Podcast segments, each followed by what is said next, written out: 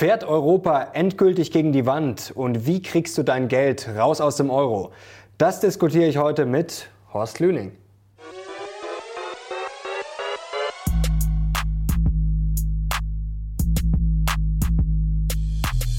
Servus und herzlich willkommen in einem brandneuen Video der Mission Money. Wir sind heute back mit Deutschlands wahrscheinlich kultigsten YouTuber. Horst Lüning, herzlich willkommen. Danke, dass ich wieder da sein darf. Ich würde sagen, wer das jetzt feiert, dass Horst wieder bei uns am Start ist, gibt erstmal einen Daumen hoch, hoch und wer ihn natürlich auch wieder sehen will und folgt ihm natürlich unbedingt auf seinem Kanal. Er ist erfolgreicher Unternehmer und ist eigentlich, ja, man kann sagen, Universalgenie. Und heute wollen wir mal über dein Geld reden. Denn du hast schon verraten bei uns auf dem Kanal, wie du reich geworden bist, wie du auch reich geblieben bist. Aber jetzt treiben dich ein paar Sachen um. Also wir haben ja beim letzten Mal schon gesehen, dass du eher ein bisschen defensiver eingestellt bist. Und du sagst jetzt, Europa äh, steht vielleicht nicht vom Untergang, aber wird auf jeden Fall hart crashen. Und du hast ein paar Favoriten, wo du sagst, okay, die äh, schätzt du ganz gut ein, das verraten wir jetzt noch nicht, kommt dann im Laufe des Videos. Und auch wie man sein äh, Geld ein bisschen schützen kann, wie man rauskommt aus dem Euroraum, das wollen wir heute auch ein bisschen besprechen. Jetzt würde mich interessieren, was treibt dich denn momentan am meisten um? Wir schauen uns gerne mal dein Depot an, aber jetzt vielleicht für den Start, was, was hast du momentan so auf der Agenda? Weil wir haben ja einige Themen heute. Ja, mich treibt hauptsächlich an, dass die, die gesamte Situation, die gesamte, äh, das gesamte Gefühl im gesamten Markt irgendwo ja, Tanz auf dem Vulkan. Mhm. Wir reiten äh, in den Untergang. Äh, irgendwie so 20er Jahre, schauen wir 100 Jahre zurück, da waren auch die 20er Jahre, alles hatte große Party und dann kam das böse Erwachen.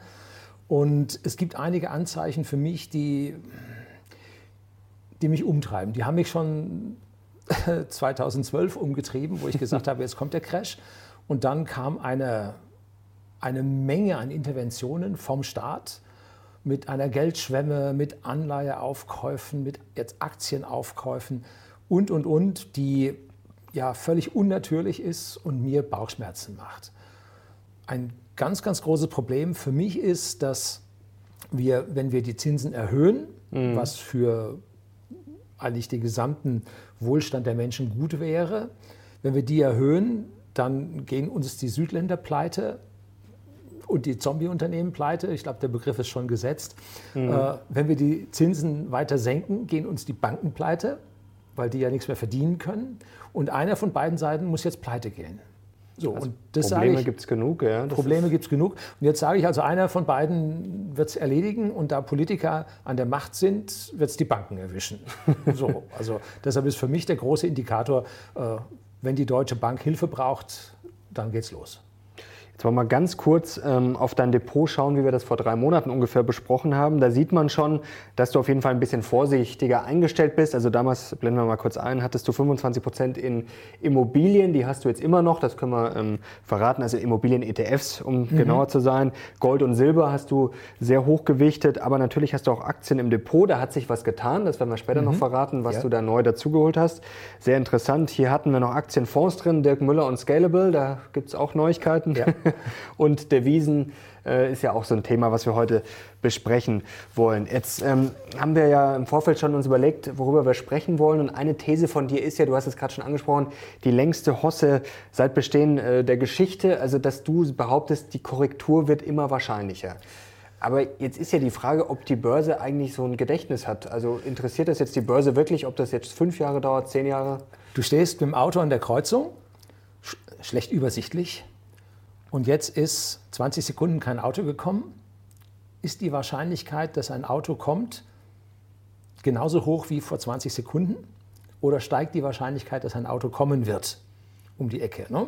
Der klare Statistiker sagt, nein, die Chance ist immer gleich, dass ein Auto kommt, aber äh, je länger du wartest, umso mehr geht es in die Raschauer, umso mehr ist die Wahrscheinlichkeit, dass irgendwo hinten eine Ampel umschaltet dass irgendwo ein, ein, ein, Traktor von der Straße abfährt und jetzt ein Pulk kommen wird. Also die Wahrscheinlichkeiten sind nicht immer gleich verteilt. Und deshalb, wenn wir uns die Vergangenheit anschauen, es gab Hossen und Bässen und es ist die längste. Ne? Gut, es gibt eine Diskussion, die heißt, äh, der Anfang der Hoss war eigentlich ein Aufholen nach dem letzten Crash. Mhm. Wir sind erst drei Jahre, das hat der Herr Füst, glaube ich, gesagt, Professor Füst vom IFO. Wir sind erst drei Jahre in der Erholung drin gut, aber wir sehen Arbeitslosenzahlen das erste Mal seit 2013 wieder gestiegen. Also da sieht es schon schlechter aus. Verarbeitendes Gewerbe, Gewerbe mit dem IFO-Index schaut nach unten. Ja, es macht sich ein bisschen mein Bauch bemerkbar. Also, wo ich dir vollkommen recht gebe, wo wir uns, glaube ich, einig sind, dass man grundsätzlich natürlich breit aufgestellt sein sollte. Das sieht man ja bei deinem Portfolio auch. Was natürlich ganz wichtig ist, äh, Leute, auch für euch da draußen, was ich auch immer wieder sage, es kommt natürlich auf jeden äh, persönlich an, auf den Zeithorizont. Neulich mhm. hat mal jemand geschrieben, das habe ich neulich auch schon mal erwähnt, ja, äh, an mich gerichtet, du vergisst immer die äh, 65-Jährigen. Ähm, das ist natürlich ein Riesenunterschied, ob ich jetzt 20 bin oder 60 bin. Ähm, von der Risikoneigung, das weiß man natürlich, also das ist schon mal sehr wichtig. Aber natürlich, wer jetzt denkt, blind, es geht immer 20, 30 Jahre jetzt noch weiter nach oben, das ist natürlich ein Riesenfehler.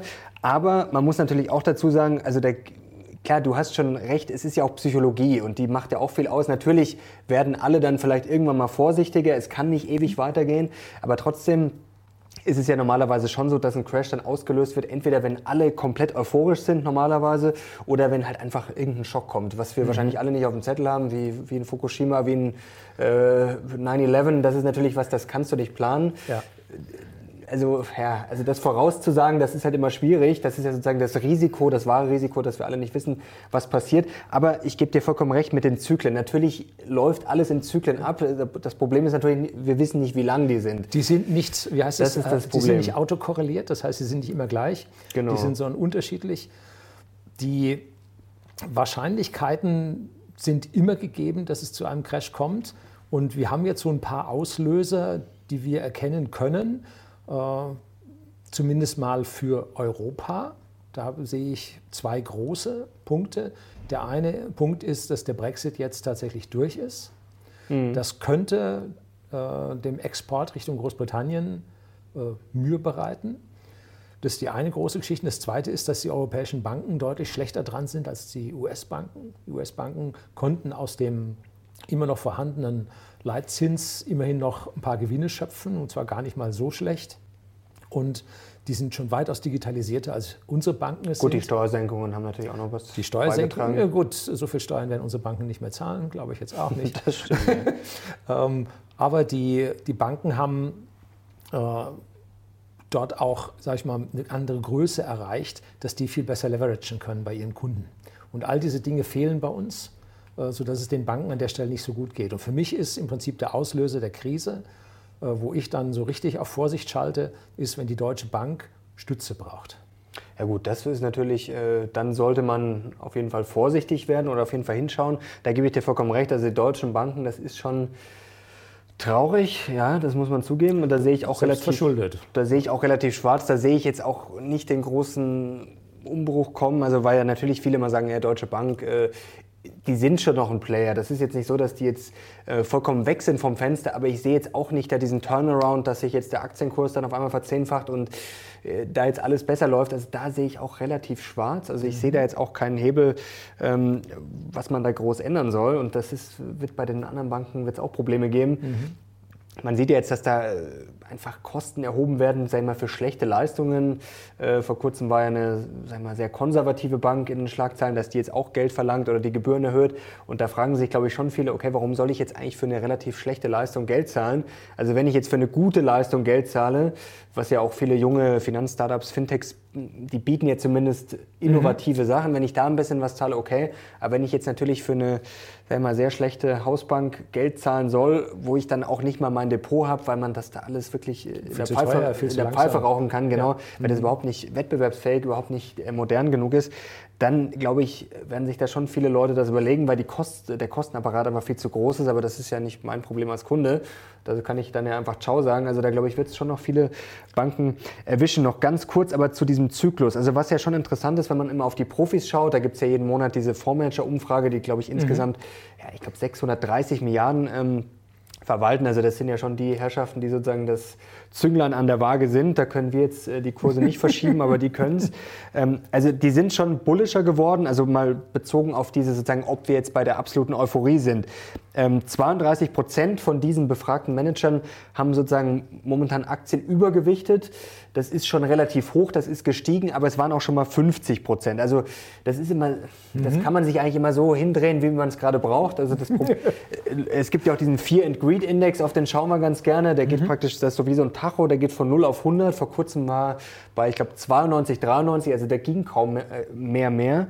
Und komischerweise ist der jetzt wieder gesunken, die Kurse sind aber weiter gestiegen. Da fragt man sich dann teilweise auch, wo dann sozusagen der Zusammenhang ist. Also das ist alles immer sehr schwer einzuschätzen. Also ich würde definitiv sagen, gnadenlose Euphorie haben wir noch nicht, weil da mhm. einfach viel zu viele Menschen zu vorsichtig sind. Man kann natürlich auch mal darüber diskutieren, ist jetzt mal eine ganz andere Frage, ob unsere Systeme vielleicht mittlerweile einfach ein bisschen klüger geworden sind. Ich, ja. ich will jetzt nicht behaupten, dass es jetzt keine Crashs mehr gibt, um Gottes Willen, aber dass vielleicht einfach mittlerweile das alles so rauf und runter diskutiert wird, ob das jetzt bei YouTube ist, bei Twitter, dass wir einfach so sensibel schon sind, dass einfach so eine Euphorie vielleicht sich gar nicht mehr so leicht aufschaukelt, ähm. einfach mal nur in den Raum gestellt.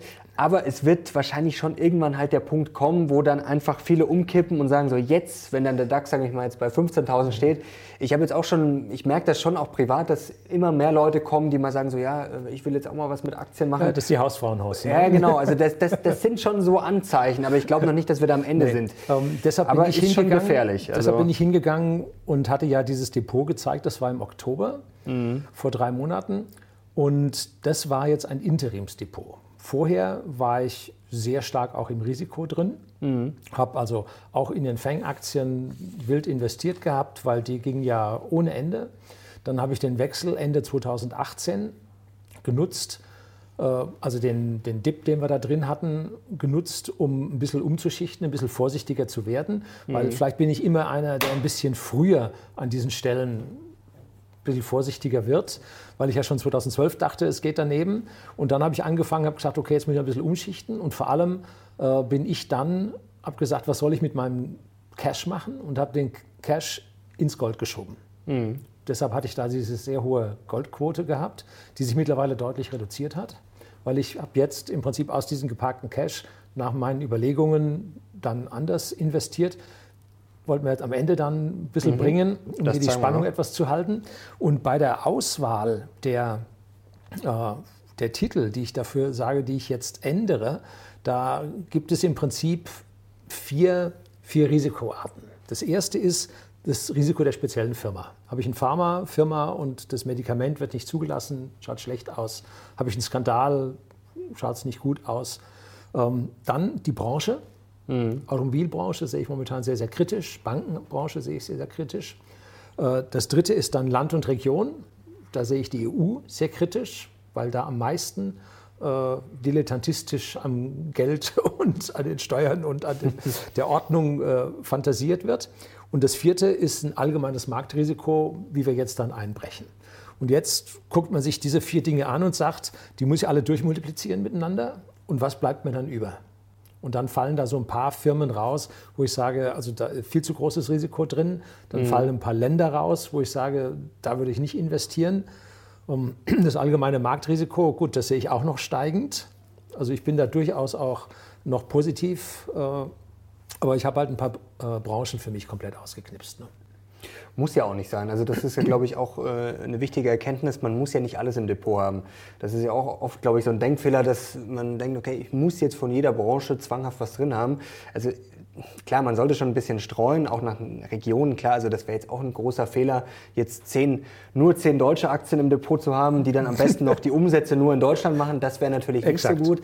Also genau da muss man breit gehen. Das machen ja im Endeffekt alle und das ist ja das, was ich schon angesprochen habe. Also erstens natürlich in Zyklen denken, in Bewertungen denken. Natürlich spielt das eine Rolle, wo sind wir jetzt, wo stehen wir gerade. Also das, glaube ich, sollte immer eine Rolle spielen, aber es sollte jetzt nicht die alleinige Rolle spielen, gerade wenn man jetzt vielleicht noch jünger ist und erstmal anfangen will.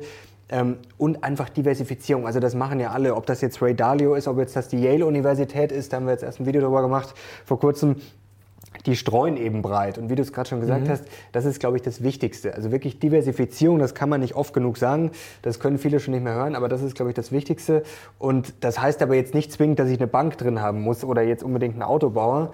Ähm, also siehst du bei den deutschen Autobauern ganz, ganz schwarz. Wenn man da die auf die Zahlen geht, ich bin dabei auf den VDA mal gegangen und die deutsche Autoindustrie hat minus 13 Prozent mhm. äh, im Export gehabt. Intern haben sie 5% zugelegt, das haben sie riesig gefeiert. Aber sie hatten ein extrem schwaches Vorjahr. Also zu einem ganz schwachen Vorjahr 5% mehr zu machen, okay. Und die Produktion ist in Summe äh, um 9% gefallen. Und von 2017 auf 2018 war es sehr ähnlich. Das heißt, wir sind also jetzt mit 20 Prozent runter und wir hören ja, äh, wie praktisch nicht jede Woche, aber jeder Monat ein größerer Zulieferer über den Jordan geht oder die einzelnen Firmen im Prinzip sagen die Hersteller, wir müssen uns jetzt mal von ein paar tausend trennen. Also da merkt man langsam, wie die Fixkosten anfangen, die Unternehmen an der Stelle zu bedrängen. Natürlich ist es toll, wenn man dann mitkriegt, Volkswagen hat äh, der größte Autobauer, hat einen tollen Lauf gehabt und so. Natürlich ist das toll. Ähm, aber die Börse spricht die Zukunft, nicht die Vergangenheit. Ne? Mhm. ja, ist schon ein großes Risiko. Also ich sehe da jetzt nicht schwarz. Ich glaube schon, dass da durchaus was Vernünftiges dabei rauskommen kann. Die Frage ist halt nur, was wird das? Und da, glaube ich, kann es natürlich zwischendrin jetzt schon sehr schmerzhaft werden. Also das können, das Problem ist auch, das kann man, glaube ich, schwer einschätzen, wie lange das dauert. Auch das kann jetzt ein Jahr dauern, das kann auch zehn Jahre dauern. Also ich mhm. glaube auch, dass... Aber in 20 ist durch. Ja, mal schauen. Also, aber ich glaube jetzt nicht, dass die deutsche Autoindustrie jetzt komplett einen Bach runtergeht, aber es wird sich wahrscheinlich einschrumpfen müssen. Schon genau, es wird sich wahrscheinlich oder es wird sich auf jeden Fall was ändern. Die Frage ist, was dabei rauskommt. Ich, ich will da gar nicht spekulieren. Ich mach, maß mir da gar keine große Meinung an, aber du hast da vollkommen recht. Also man sollte da jetzt nicht euphorisch sein, nicht blind reingehen, glaube ich, außer man sieht das jetzt wirklich sehr langfristig, was Buffett ja auch immer macht. Das ist, glaube ich, schon immer der beste Ansatz, äh, sich einfach gute Firmen zu suchen, die gut verdienen, also die halt einfach ordentliche Dividenden stabile Umsätze ja. machen. Und das Wichtigste ist halt vor allem von diesen Umsätzen gute Margen rauskriegen, also die wirklich da stabil sind. Das sollte man sich mal anschauen, wie das jetzt zum Beispiel eine Coca-Cola macht. Die machen das halt seit 30, 40 Jahren, dass die einfach wirklich stabil, meistens sogar ein bisschen mehr oder zumindest stabil verdienen und halt einfach aus dem Umsatz sehr viel Geld rausholen. Mhm. Und das ist dann halt schon das Entscheidende, dass man wirklich Unternehmen hat mit einem Burggraben, also die halt entweder das beste Produkt haben oder die halt einfach so groß sind, die halt einfach die billigsten sind. Procter Gamble seit 1860 genau, also unterwegs und das, das gab so einen schönen Vergleich. Ähm, bei uns in Deutschland heißt es ja immer, die Anlagen sind sicher. Mhm. Staatsanlagen, da weiß man, was man hat und so. Und wenn man jetzt eine Procter Gamble Aktie von 1860 hat, äh, und vergleicht die jetzt mit einer Bismarckschen Staatsanleihe von 1860, da ist zweimal vorher schon pleite gewesen. Also Staatsanleihen sind im Vergleich zu Aktien, zu den richtigen Aktien, sind die unsicher. Aber die richtigen Aktien sind sicher. Und Coca-Cola, so ein ganz, ganz typischer Fall. Wobei ich bei diesen großen amerikanischen Konzernen jetzt zwei Dinge sehe. Das eine ist, dass das Fremdkapital so billig geworden ist durch die Nullzinspolitik. Und das führt dazu, dass die Unternehmen umschichten von Eigenkapital auf Fremdkapital. Das heißt, die nehmen Schulden auf und kaufen damit eigene Aktien zurück. Das hat äh, McDonald's gemacht. Das hat mich dann mhm. dazu verleitet, mich dann von McDonald's zu trennen, weil die das so weit getrieben haben, dass ihr Eigenkapital negativ ist, und zwar milliardenweise. Jetzt kann man sagen, so eine Filiale in Manhattan, die ist anders bewertet, als sie nun wirklich wert ist. Aber ist sie das auch in Wolfsburg? Ne? Das stellt sich mir die Frage. Deshalb bin ich an der Stelle nicht so, äh, wenn die Leute das übertreiben. Oder Apple. Apple hat jetzt Aktien zurückgekauft, ganz, ganz wild, aber zu einem extrem hohen Preis. Apple ist gestiegen in den letzten äh, ja, zwölf Monaten, glaube ich, über ne? 117 Prozent oder so. Ich habe die Zahlen mir hinten aufgeschrieben. Und äh, trotzdem kaufen sie Aktien zurück. Also ich würde mal sagen, selbst für eigene Apple-Verhältnisse sind die Aktien jetzt gerade nicht billig. Also deshalb würde ich da vielleicht das nicht so Weil Apple natürlich auch einen riesen Cashback hat. Da muss man sich teilweise ja fragen, also die wissen, glaube ich, teilweise wirklich nicht, gar nicht, was Wohin sie mit dem Geld, Geld machen sollen. Es ist richtig, dass deine Aktionären zurückzugeben. Genau, und das aber man könnte auch es auch gefordert. Also in einer Sonderdividende ausschütten. Hat Microsoft mal vor 20 Jahren gemacht. Mhm. einfach einen Dollar extra ausgeschüttet. Also wobei äh, die Zinsen natürlich tendenziell schon niedrig sind, wobei in den USA sind sie ja jetzt, gut, jetzt sind sie wieder ein bisschen gefallen. Jetzt gibt es schon erste Prognosen, die sagen, okay, die werden äh, auf Null fallen. Trump hat jetzt auch schon wieder zwei Gouverneure da ins Spiel gebracht, die da bekannt dafür sind, für niedrige Zinsen zu stehen. Also die kommen jetzt vor der Wahl wahrscheinlich nicht mehr ins Spiel. Aber da geht der Trend, äh, gebe ich dir recht, dahin, äh, dass die Zinsen niedriger werden. Das ist aber dann auch schon wieder die Frage, ob sich das dann vielleicht äh, nicht schon wieder stabilisierend auswirkt. Ob das Ganze vernünftig ist, ist eine andere Frage.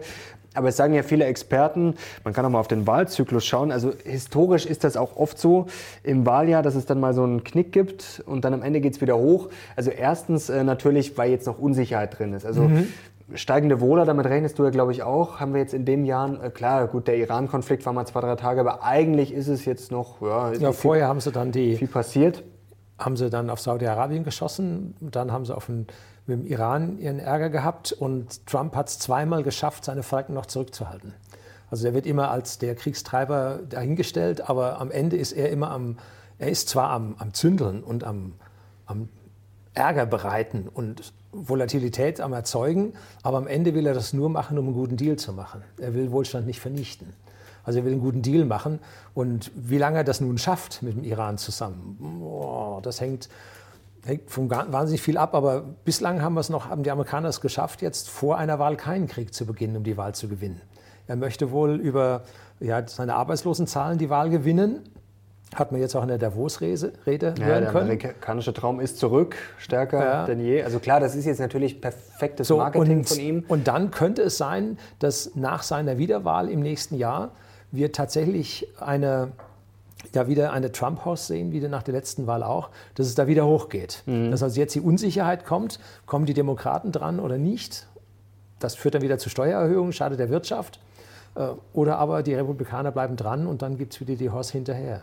Genau, also das wäre sozusagen die logische was heißt logisch, das ist immer schwer, das zu sehen, mhm. aber dass es jetzt vielleicht erstmal eine Korrektur gibt, also das ist durchaus realistisch, aber das ist ja noch kein Crash, sag mal, wenn es jetzt 10, 15 Prozent runtergeht, einfach US-Wahl und einfach mal ein bisschen Bereinigung ist ja auch mal nicht vernünftig, das kommt ja auch immer mal wieder, das ist ja jetzt nichts, wo man gleich aus den Latschen kippen muss. Und dann, wenn es natürlich ein bisschen, sagen, nehmen wir mal an, Trump sollte gewinnen und das, danach geht es natürlich wieder hoch. Und dann sagen Experten auch noch, dass sich diese Steuersenkungen, die ja sozusagen schon eingeleitet wurden, dass sich die dann auch jetzt dann erstmal in den nächsten Monaten niederschlagen könnten in der Wirtschaft. Das mhm. könnte dann natürlich sein, dass das dann zusammenkommt, sagen wir mal, Wiederwahl von Trump, die Unternehmensgewinne werden wieder besser. Es rechnen ja schon einige damit, dass es in diesem Jahr besser ausfällt. Mhm. Also das könnte eine ganz, ja, könnte eine ganz positive ja, Kombination werden. Dagegen, Aber ein, ja. ein Punkt, ein wichtiger, was ich mich frage, wir gehen jetzt eigentlich schon alle von der Trump-Wahl aus.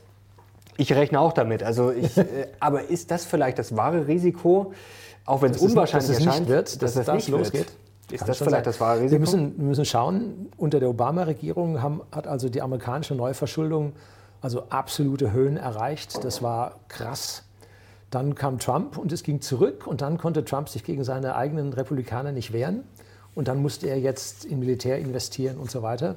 Äh, und jetzt wird er gerade eingefangen von seinen Leuten. Äh, schwer zu sagen also wenn die Demokraten drankommen, ich glaube schon, dass wir dann einen ganz schönen Knick sehen werden. Also da ist die Gefahr durchaus da. Da hast du, du setzt ja durchaus auf die großen Tech-Firmen. Hast du da nicht Angst? Ähm ich bin schon weiter runter. Also die Tech habe ich ein Stück weit deinvestiert. Also das könnte ja äh, mhm. in dieser Dekade schon mal, man merkt ja, da ist schon viel Wut da auf die Amazons und Co. Also jetzt nicht bei den Aktionären, aber sag mal... Nicht bei den Aktionären. Bei, bei, bei, bei dem kleinen Mann sozusagen. Bei den Lauten, ja. Nee, beim kleinen Mann auch nicht. Der geht kaufen, wo er kann und wo er es am billigsten kriegt. Aber mittendrin die Mittelschicht, die Geld anzulegen hat, die wie wir bei whisky.de Kleinunternehmer sind und Whisky im Versandhandel an den privaten Endkunden versenden. Äh, wir sehen da natürlich eine Mordskonkurrenz drin, die mhm. bei uns keine Steuern bezahlt, die hier alles platt macht. Äh, das schon, aber wir sind. Ja, aber das ist ja für den kleinen Mann auch eine Demütigung, sag mal, wenn er Steuern zahlen muss, verdient nicht gerade überragend, muss. Ja, wissen Steuern aber die wenigsten. Bei uns ja. auf dem Kanal hier oder bei dir auf dem Kanal und bei mir auf dem Kanal, da wissen die Leute das, dass die Großen keine Steuern bezahlen. Aber die anderen meinen ja immer, Volkswagen und Daimler und BMW wären die größten Steuerzahler bei uns. Ne? Also das ja. ist nämlich nicht nur so, dass, dass Amazon, Facebook und Google keine Steuern bezahlen, sondern dass die Deutschen im Prinzip auch vergleichsweise wenig Steuern bezahlen. Und deswegen geht ja unsere Regierung gegen diese Sache nicht vor. weil sie auch die eigenen treffen. Die tönen immer so, Internetsteuer machen und so weiter, äh, tun es aber trotzdem nicht. Ja? Das ist die Frage. Jahre nichts. Ja, das ist, das ist schon. Steht im Koalitionsvertrag drin. Das ist die Frage. Ja.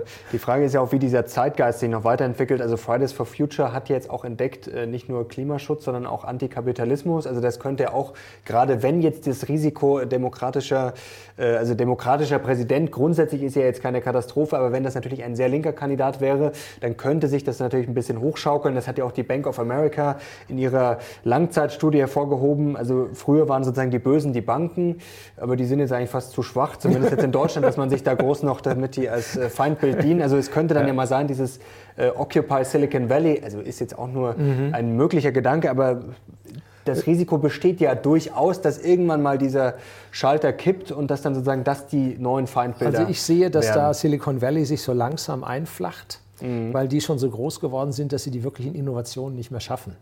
Und wenn man sich das anschaut, äh, in Google und Facebook, ähm, das, womit die in letzter Zeit was gemacht haben, das haben die alle zugekauft. Das kommt nicht mehr von ihnen selber. Da werden Leute beschäftigt für, ich weiß nicht was, ne? Werbegelder oder so. was ich an der Stelle noch interessant finde, ist, äh, wenn jetzt die Schulden in den USA wieder ansteigen, mhm.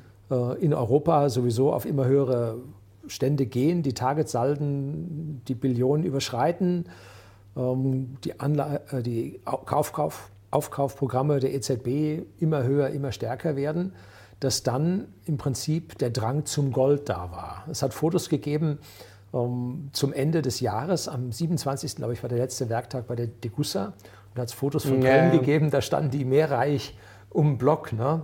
weil die alle hier ihr Bargeld in Gold getauscht haben. Und äh, wenn man sich anschaut, wie viel Gold verkauft wurde ähm, und an wen das ging, das habe ich beim World Gold Council gefunden. Das sind, äh, ist die Goldlobby der Bergbauindustrie. Also die sind das und die haben dann erzählt, wo das Geld hingeht. Und äh, es geht wohl zu einem ganz großen Teil in die Notenbanken. Die hat ungefähr die Hälfte haben davon gekauft. Und in diesem Jahr haben die bereits, nee, 2018 haben die 600 Tonnen gekauft, die Notenbanken. Und äh, in diesem Jahr soll es um 50 oder 2019 soll es dann schon 50 Prozent höher im ersten Halbjahr gewesen sein. Also da gehen wir bald auf die 1000 äh, Tonnen Gold für die Notenbanken hin. Und äh, ich habe von dir den, äh, die Idee des Xeta-Golds bekommen. Äh, habe ich dann mal ausprobiert. Funktioniert ganz gut. Ist natürlich praktischer. Auf der anderen Seite, ja klar, du hast natürlich es ist eine Anonymität. Du hast Gebühren, ja. Und äh, man kann aber im Prinzip jetzt Cash-Reserven, statt sie nur mit Minuszins bei sich liegen zu haben. Wir haben beim Whisky-Versand haben wir so einen Geldberg, der sich zu Weihnachten oder über die kalte Jahreszeit ansammelt. Mhm. Und im Herbst müssen wir den dann wieder ausgeben, äh, um das Lager wieder fürs Weihnachtsgeschäft aufzufüllen. Und was machst du jetzt mit dem Geld? Hast du es auf der Bank liegen? Wenn die Bank versagt, bleibt dir 100.000 über. Ähm, Im Zweifelsfall nimmt sie den Negativzinsen ab. Und da geht es um erhebliche Summen, die, die auch zu wirklichen Zinszahlungen führen. Mhm. Und dann habe ich gesagt, okay, dann packe ich das, schiebe das rein äh, ins Gold und Glück gehabt, dass er jetzt da um wie viel? 20 Prozent gestiegen oder wie hoch war es? Nicht so schlecht, ja. 21 Prozent in Dollar, 25 Prozent in Euro. Äh, Glück gehabt, darf man auch mal haben. ähm, momentan läuft es nicht ganz so gut. Ne? Ich glaube, Gold lief die letzten drei Monate nur knapp 5 Prozent und Silber nur 3 Prozent. Also da war es dann nicht ganz so toll, aber besser als aber minus 0,5, ne? Allemal. Und klar, es ist auch kein Papiergeld. Also ich glaube, da sind wir uns einig. Gold ist auf jeden Fall eine gute Idee. Jetzt ist natürlich die Frage, auch sind wir wieder beim, beim Alter, bei den Zielen, bei der, beim Portfolio. Also gar kein Gold ist sicherlich ein Fehler. Zu, viel, Gold. Gold. Ich hatte zu viel, ist eindeutig. Dann, ne? Ist dann wahrscheinlich auch ja. ein Fehler. Ähm, gehört aber halt, finde ich, schon zu einer Diversifikation auch dazu. Es gibt natürlich Gold-Fan, äh, Goldgegner, die sagen, ja, langfristig ist das schlecht. Klar, wenn man es jetzt nur unter dem Renditeaspekt sieht, ich weiß jetzt nicht, Ray Dalio ruft Gold ja, ja. als Investment des Jahrzehnts aus. Also der hat immer, bin ich jetzt äh, auch kritisch, aber 5 bis 6 Prozent Gold hat der, hat der Bridgewater Associates empfohlen. Ne? Ja, das ist ja eigentlich eh noch moderat. Also moderat. Ne? So 10, und jetzt, glaube ich, dreht er sich langsam rum. Ne? Und das ist auch etwas, wenn ich dich da in der Richtung nochmal ein bisschen unterbrechen darf. Mhm. Ähm, der, äh, das Gold ist für die Menschen jetzt im Prinzip der Geldersatz und zeigt für mich, dass die Leute Angst vor dem Versagen einer Währung haben. Aber solange wir die, ich sage mal, die 62 reichsten Familien der Welt immer noch in der Börse drin haben und immer weiter investieren, ihr, ihre Trillionen da drin haben, äh, solange kann an der Stelle im Prinzip nichts daneben gehen. Und wenn man jetzt zu viel Gold drin hat, dann würde man ja einfach diese Aktiensteigerung, die wir im letzten Jahr gesehen haben, das waren ja 20 Prozent, ne? so ganz grob im Schnitt, äh, die hätten wir verpasst. Ne? Gut, Gold hat in zufälligerweise auch die 20 Prozent über das Jahr gehabt. Eigentlich ist ja alles gestiegen, ja. Die, äh, alles ist alles gestiegen. Bubble, ne? man so, alles Blase. Ja, die Leute, die Lebensversicherungen hatten und Anleihen, die haben Pech gehabt. Ne? Deshalb bin ich zum Beispiel auch überhaupt nicht in diesem Anleihemarkt drin. Ich habe das nie verstanden, das kannst du mir vielleicht mal erklären. Ähm, wer zeichnet eine 100-jährige österreichische Staatsanleihe? Warum das soll ich die zeichnen? Das ist eine gute Frage. Ja gut, es gibt natürlich schon bei den Institutionellen, da gibt es natürlich ganz andere Herangehensweisen. Da gibt es ja ganz andere, also eigentlich ist ja mittlerweile das das wahre Trading geworden, dass eigentlich mit Anleihen gezockt wird. Und die werden, werden nicht gehalten, die werden nämlich genau, wieder verkauft. Genau, da ne? geht es ja eigentlich im Endeffekt darum, das ständig äh, hin und her zu verschieben. Da kriegst du aber nur ein paar Zehntel Prozent, oder? Beim Hin- und Herschieben. Ja gut, bei den ganz kommt natürlich dann auf die Hebel, auf die Summen drauf an und wie professionell das natürlich betrieben wird. Also für den kleinen Mann ist das äh, jetzt eher nichts, ja. wobei man natürlich schon sagen muss, als Streuung, äh, ich bin auch wirklich kein Anleihen-Fan. Also das äh, ist für mich jetzt auch nicht unbedingt was. Aber ähm, was zum Beispiel Pimco jetzt vor kurzem ähm, gesagt hat, also die, äh, Joachim Fels ähm, ist da, glaube ich, der Chefökonom, ähm, die rechnen auch durchaus mit einer harten Landung, also wie du, jetzt nicht übermorgen, also die haben jetzt auch eher gesagt, 2020 jetzt eher nicht, weil einfach die Wahl noch ansteht, weil mhm. dann vielleicht nochmal die Zinsen gesenkt werden, aber halt mittelfristig durchaus mit einer harten Rezession. Und ähm, die glauben halt, dass dann auch sehr viele, gerade auch in den USA, also die reden auch damit, dass USA dann sozusagen crasht, also nicht nur Europa, dass dann halt viele auf, auf Anleihen ausweichen könnten. Das wird natürlich massiv dann die Renditen drücken, aber mhm. trotzdem im Zweifel US-Anleihen sind halt dann, also wenn du gar nicht mehr weiter weißt, wenn wirklich gar nichts mehr geht, dann halt Bitcoin oder US-Anleihen. Und klar, dann wird es natürlich, die Renditen würden in den Keller gehen. Momentan gibt es ja so 1,8 Prozent für Zehnjährige. Aber natürlich würden dann die Kurse wieder steigen. Also das ist ja auch mal so ein Spiel, dass man natürlich, man guckt dann immer nur auf die Rendite, aber die Kurse sind dann natürlich auch so ein Spielchen. Aber ist natürlich schon. Aber wenn ich jetzt angucke, 1,8 Prozent, ähm, da bin ich aber mit vielen Aktien besser. Wenn ich, auf jeden Fall, wenn klar. ich halbwegs was entscheiden kann und gucke, dann finde ich ja schon mal auf jeden Fall äh, eine Aktie, die mir das an Dividende bringt. Also da deshalb, ich kann mir auch nur vorstellen, dass dort die Anleihen künstlich durch die Staaten hochgehalten werden, dass sich die großen Anleger zu einem gewissen Prozentsatz mit diesen Anleihen ausstatten müssen, weil die als sicher gelten, äh, wie die Lebensversicherer. Ich glaube, die brauchen 60 Prozent Staatsanleihen müssen die nehmen. Ne? Und äh, da sie da in Deutschland nichts bekommen haben, sind sie alle nach Griechenland gelaufen. Und dann wurde nicht Griechenland gerettet, sondern unsere Lebensversicherungen wurden gerettet. Ja gut, die Fra Frage ist ja schon, wie du gerade gesagt hast, man muss sich immer fragen, warum soll jetzt der Crash kommen? Also klar, wenn jetzt dann irgendwann, irgendwann wird es nicht mehr weitergehen oder es kommt halt ein externer Schock, ein exogener. Klar, aber wie du gerade sagst, die Superreichen, wenn ich jetzt 50, 100 Millionen oder eine Milliarde in Aktien stecken habe ja, und reden wir von 10 bis 100 Milliarden, ja, oder also noch mehr, ganz oben, ja. Ähm, da kriegt man ja schon ein bisschen Dividenden jedes Jahr ausgeschüttet. Und was gibt es denn Besseres? Also im Endeffekt, ich habe die sozusagen sicherste Anlage der Welt, also jetzt nicht unter Volatilitätsgesichtspunkten, aber jetzt, wenn wir mal überlegen, dass Währungen ja kaputt gehen können, Aktien können so gesehen ja nicht kaputt gehen, selbst wenn meine Bank pleite geht, das ist ja, sagen, das gehört ja mir. Also das ist grundsätzlich, wenn ich jetzt sehr viel Geld habe, sind Aktien ja schon vernünftig. Und wenn ich da jetzt sehr lang investiert bin, meine Dividenden bekomme, also warum soll ich jetzt da von heute auf morgen meine ganzen Aktien auf den Markt werfen jedes und Jahr, das aufs Bankkonto packen? Jedes Jahr eine neue Yacht ist jetzt auch nicht so sinnvoll. Genau, also, und ich frage mich jetzt auch, wenn ich jetzt schon seit einigen Jahren Aktien habe und bin da jetzt, sagen wir mal, bei einer Microsoft irgendwie 60, 70 Prozent im Plus, warum soll ich die jetzt verkaufen? Klar kann ich sagen, ich nehme jetzt ein bisschen Gewinne mit, ähm, aber an sich ist mir das ja auch schon wurscht, weil ich da einfach schon so lang, so weit im Plus bin. Das du nimmst Gewinne mit und der Staat nimmt von dir auch noch mit. Ja gut, das stimmt. Das ist ja. das nächste Problem. Also das sollte man sich dann immer genau überlegen und einfach unter der Langfristigkeit, also ich habe ja noch ein paar Jahre bis zur Rente, also, und selbst wenn die crasht um 30, 40 Prozent, also das ist ja das, was wir jetzt auch beide haben. Natürlich äh, haben wir das auf dem Zettel, wir haben eine Cash-Reserve, beziehungsweise das steht ja schon parat. Dann, also wenn jetzt Microsoft um 50 Prozent crasht, super, dann kann ich ja nachkaufen. Also das mache ich mir jetzt eigentlich gar nicht so die großen ja, von Gedanken. dem Laden kommen wir nicht mehr los. Ja. Also den haben wir, ne? Mit genau. dem Betriebssystem also drin. Das muss man sich halt immer überlegen. So, warum, also was muss passieren, dass jetzt alle Leute gefühlt alle ihre Aktien auf den Markt werfen? Also ich habe äh, ein, ein ganz, ganz deutliches Crash-Szenario ganz am Anfang ja auch äh, gesagt gehabt. Auf der einen Seite haben wir die negativen Zinsen, die die Banken kaputt machen. Mhm. Oder steigende Zinsen, die die Südländer kaputt machen in Europa. Deshalb glaube ich, dass der Crash von Europa ausgehen wird und dass wir dadurch entweder mit den Banken, die systemrelevant sind, dass wir da einen Bach runtergehen oder aber, dass wir dann im Prinzip die Schulden von den Südländern nicht bezahlen können äh, durch eine Art Transferunion. Und jetzt kommt da alles zusammen, äh, noch ein Brexit dazu, dass der größte, der dritte, der drittgrößte Nettozahler ist, der, zweitgrößte, der zweitgrößte Nettozahler sind die Briten, dass der dann wegfällt, das zahlen wir, ist klar. Ähm, so, dass wir dann auf einmal, wenn unsere Fertigungsindustrie nicht mehr kann und nicht mehr das große Geld liefert, dass wir auch das nicht mehr bringen können. Äh, sodass also hier eine hochbrisante Mischung äh, in Europa da ist. Wenn ich dagegen nach USA gucke, ein Präsident, der in alle Richtungen Ärger macht, äh, ein hohes Potenzial an Volatilität erzeugt, aber äh, es nie zum Äußersten kommen lässt und dann mal halt eben beim nordkoreanischen Kim irgendwie vorbeifliegt und sagt, hi Junge, schieß doch nicht, ich auch nicht. Und dann ist er wieder weg.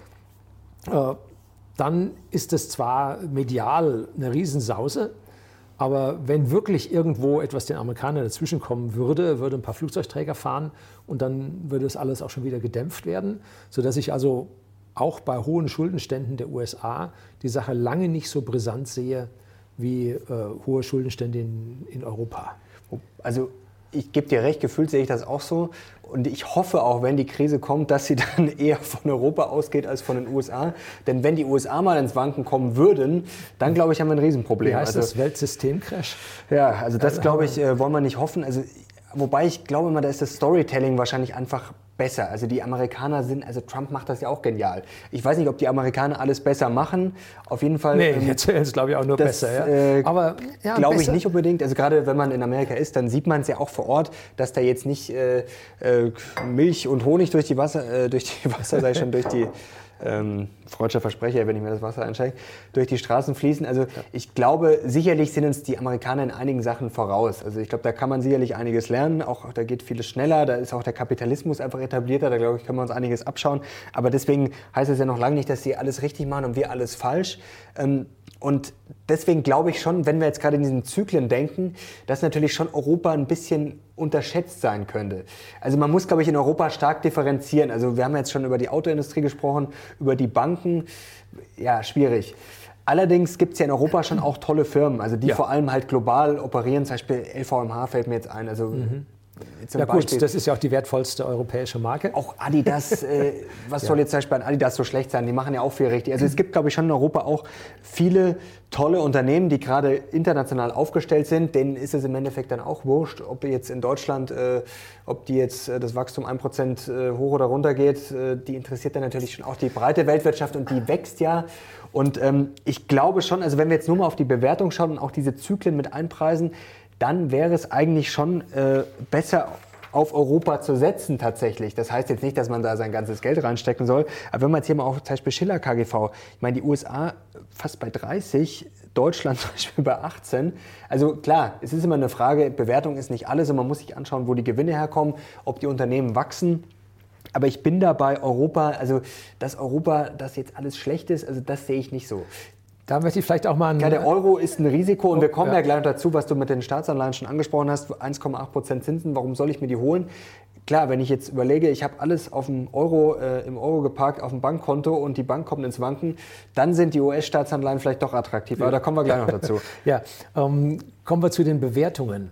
Natürlich ist USA sehr hoch bewertet. Ähm, Gibt es ein paar schöne, interessante, äh, habe ich einen Kanal gesehen vom Schweizer Professor von, von Basel, Heli, glaube ich, heißt er.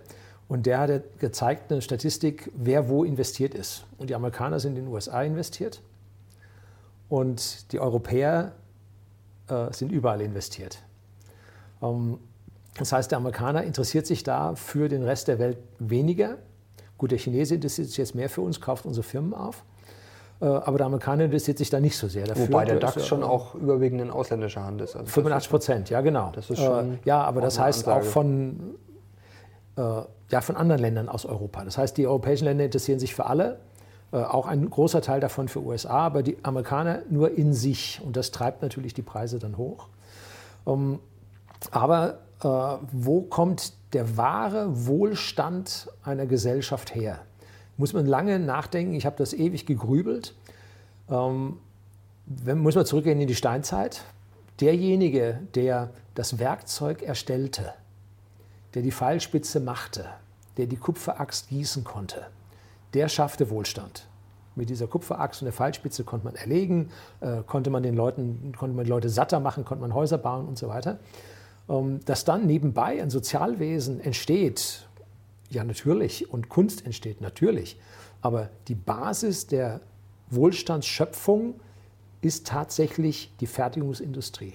Und das macht uns so unendlich stark weltweit, weil wir ganz, ganz tolle Fertigungsindustrie haben, die Made in Germany über die ganze Welt liefert und wir können für irgendeine Werkzeugmaschine, die wir nach China verkaufen, 30, 50 Prozent mehr verlangen, als jetzt ein Amerikaner kann. Also da sind wir ganz, ganz weit führend. Leider sehen wir gerade, dass der IFO-Index, äh, das Geschäftsklima in der Fertigungsindustrie besonders stark einbricht.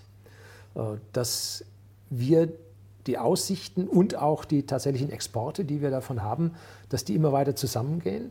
Und bei uns hält sich Dienstleistung, bei uns hält sich öffentliche Hand, äh, äh, Handel, hält sich alles ganz toll. Auch wir bei unserem Whisky-Versandhandel merken nicht, dass der Bürger da irgendwas weniger kaufen wollte. Mhm. Ein tolles Jahr gehabt. Äh, aber die Fertigungsindustrie bei uns hat riesige Probleme. Und das ist der Kern unserer Wohlstandsschöpfung in Deutschland. Und an der Stelle habe ich wirklich Bedenken, dass hier der Wohlstand, dass wir uns dann unseren Sozialstaat und unsere Kultur und all das nicht mehr so leisten können, da sehe ich eine gewisse Gefahr drin, weil die Fertigungsindustrie so nach unten zeigt. Wobei es natürlich auch ein Vorteil sein könnte. Wir hatten ja früher das Problem, dass einfach ähm, die billigeren Arbeitskräfte, dass da eine Abwanderung der Fertigung ja in andere Länder äh, mhm. äh, sich vollzogen hat. Jetzt durch die Automatisierung könnte das ja gerade eigentlich wieder einiges zurückholen. Ja. Und da sind ja wir nicht gerade die schlechtesten. Also ich sehe, klar, du hast vollkommen recht, es gibt schon Probleme und es werden sich einige Konzerne auch gerade in Deutschland schon ein bisschen umschauen müssen. Aber ich glaube, mhm. das ist schon im Gange. Das ist sicherlich auch ein Umbruch. Aber ich sehe da nicht so schwarz. Lustigerweise diese Woche rausgekommen, Bloomberg Ranking. Jetzt rate mal, innovativstes Land. Sollen wir das sagen? Tatsächlich Deutschland, ja. Und da ist ich war auch ein bisschen überrascht, hätte ich jetzt ja, nicht gedacht. Ähm, und da fließen sieben Kriterien ein, unter anderem also Patentanmeldungen, Anmeldungen, Fertigung, also die Qualität der Fertigung, ja, was du ja, das ist es. Die ist ja auch nicht schlecht, das wissen wir alle. Ja. Konzentration von Hightech-Unternehmen tatsächlich, hätte ich jetzt auch nicht gedacht. Da gibt es ja bei uns, das Problem ist, glaube ich, bei uns gibt es halt keine großen. Das ist natürlich schon auch für Storytelling, für die Verkaufe schlecht. Wir haben ja kein Facebook, kein Amazon, aber man muss natürlich schon sagen, dass wir viele kleine Tech-Player haben, die also ich kenne viele, aber ich kann jetzt auch nicht viele aufzählen, ob mhm. von, von Bechtle und alle, die es da gibt. Ähm, Software AG, da gibt es da gibt's sehr, sehr viele, aber die sind halt natürlich klein. Ja. Aber das ist ja auch unsere Stärke, der Mittelstand, das muss man ja auch sagen. Mhm. Das, nach außen ist es natürlich ein bisschen schwierig, weil es kennt halt kein Schwein. Das ist natürlich jetzt für die Außendarstellung nicht so gigantisch wie Amazon oder Apple und fürs Marketing und auch Ausgaben für Forschung und Entwicklung äh, fließen damit ein. Also ich, Deutschland muss sich schon auf die Hinterbeine stellen. Also ich glaube, man darf sich da nicht, nicht so dekadent sein mhm. und zurücklehnen. Das ist, glaube ich, immer eine schlechte Idee. Aber ich glaube schon, dass wir da auch eine gute Zukunft haben werden. Wir werden sehen, wird wie, Volatilität geben, aber wie innovativ wird, schon, wir in Deutschland äh, sein können. Bleiben. Ich schaue mir nur an, dass unsere größte Volkspartei jetzt äh, die äh, neue Parteivorsitzende Annette Kamm-Karrenbauer, dann haben wir unsere Kanzlerin und dann haben wir die EU-Kommissionspräsidentin. Die stammen alle im Prinzip, in Anführungszeichen, aus einem Bau und die würde ich jetzt alle nicht unbedingt als so innovativ ansehen. Dass also hier äh, politische äh, Motivation für diese Sachen da sind, äh, schwierig. Und da sehe ich ja. jetzt diesen Konflikt zwischen unserer eigenen Industrie und der Politik, die zwei grundsätzlich unterschiedliche Dinge machen. Also da ja, die Politik ist natürlich ein Riesenproblem. Wir müssen ja nur Frau Esken anschauen. Da habe ich mich neulich schon darüber aufgeregt, die ja Steuersenkungen, ich wiederhole es gerne nochmal, als gefährlich betitelt hat. Das ist halt schon ein Problem. Das versteht auch äh, gefühlt keiner. Also, hat der Bürger mehr Geld in der Tasche und wird selbstbestimmter. Das ist nicht für Sozialismus das, gut. Das ist nicht gut. Ne?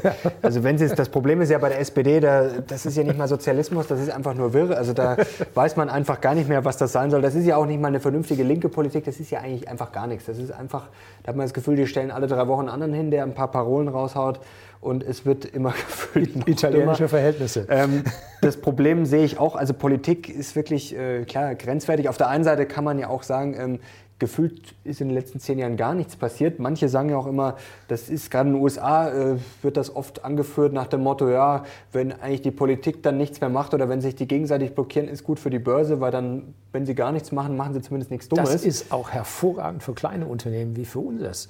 Ähm, wenn die im Prinzip in den Stillstand kommen. Aber das Problem ist ja nicht, wir haben ja keinen Stillstand, sondern wir kriegen auf der einen Seite von Brüssel diese Grundverordnungen, wie zum Beispiel die Datenschutzgrundverordnung, die mhm. uns einen internen Aufwand mit Datenschutzbeauftragten und Audits und, und, und verursacht, der nun nicht mehr zu vernachlässigen ist und größere Firmen haben da einen, auch gut. Ne? Und wir haben dann einen von unseren paar Mannequin, äh, was richtig schwierig die Geschichte veranstaltet. Dann kriegen wir eine Lebensmittelinformationsverordnung, dann haben wir das Urheber, neue Urheberrecht äh, und wir kriegen da Probleme reingewirkt, die uns jedes Jahr mit etwas anderem beschäftigen. Und also ich bin richtig, wem auch immer, dankbar, dass die E-Privacy-Verordnung nicht gekommen ist. Die E-Privacy-Verordnung hätte uns kleine Internetversender, hätte das Leben also sowas von blockiert, äh, dass die Großen noch mal größer geworden wären. Dass wir als Kleine noch nicht mal eine Chance hätten, gegen große Etablierte in irgendeiner Art und Weise zu bestehen. Äh, und diese Säue, die da durchs europäische Dorf getrieben werden, die werden in Deutschland mit unserer sagen wir, Ministerialbeamten umgesetzt durchgedrückt, nachher noch kontrolliert. Äh, so, der Franzose sagt, ja, Datenschutzbeauftragte ab 250 Mitarbeiter macht mal Sinn. Und bei uns heißt fünf. Ab fünf. so, und dann, boah, so. Und bei uns wird das durchgesetzt und die, und die Franzosen und die Italiener, die lachen über uns. Ne? Aber wir behindern uns da selber. Und mich wundert es, dass die also hier äh, uns so als innovativ ansehen. Um, also in meiner Umgebung sehe ich es nicht. Ja, das Problem ist, es ist ja nicht nur die Politik. Also äh, zwei Punkte. Auf der einen Seite glaube ich, dass die Politik auch immer hilfloser wird. Also ja, die haben A, keine Ahnung. Das ja, sind alles ich, Politiker ich glaub, und keine Fachleute. Genau, also, ich, also entweder ist der Irrsinn so groß, dass sie sich, glaube ich, immer noch für übermächtig halten, nach dem Motto, oh, da passiert ja jetzt was, das ist ja frech, das müssen wir jetzt mal an die kurze Leine nehmen. Genau. Und andere, glaube ich, merken, okay, da geht was vor sich. Also technische Entwicklung hat sich ja schon noch mal ein bisschen beschleunigt in den letzten Jahren und gefühlt läuft die Politik ja nur noch hinterher. Und dann werden halt solche Sachen gemacht wie der Datenschutz, weil man da halt irgendwie versucht, das äh, noch an die Leine zu legen. Das ist ja auch oft in der Politik so, es ist ja oft die Ideen oder es ist ja gut gemeint, die Umsetzung ist halt dann meistens eine Katastrophe. Gut gemeint ist das Gegenteil beziehungsweise von gut halt, gemacht. Genau, halt ist, man, oder beziehungsweise man ist halt meistens dann einfach viel zu spät, weil das natürlich auch ein bisschen dauert. Also die Frage ist, ob die Politik überhaupt noch die Macht hat. Also bei manchen Sachen sicherlich, aber die Frage ist halt, ja, klar, Politik interessiert uns natürlich und muss uns interessieren, aber die Frage ist halt wirklich, ob mittlerweile die wahre Macht sich woanders abspielt. Es gibt ja schon Theorien nach dem Motto, die viele Leute haben ja auch das Gefühl dieser Machtlosigkeit oder dass sie gar nicht mehr repräsentiert sind. Die Frage ist halt oft, wo ist jetzt eigentlich die Macht hingegangen? Ist die jetzt bei den großen Tech-Konzernen?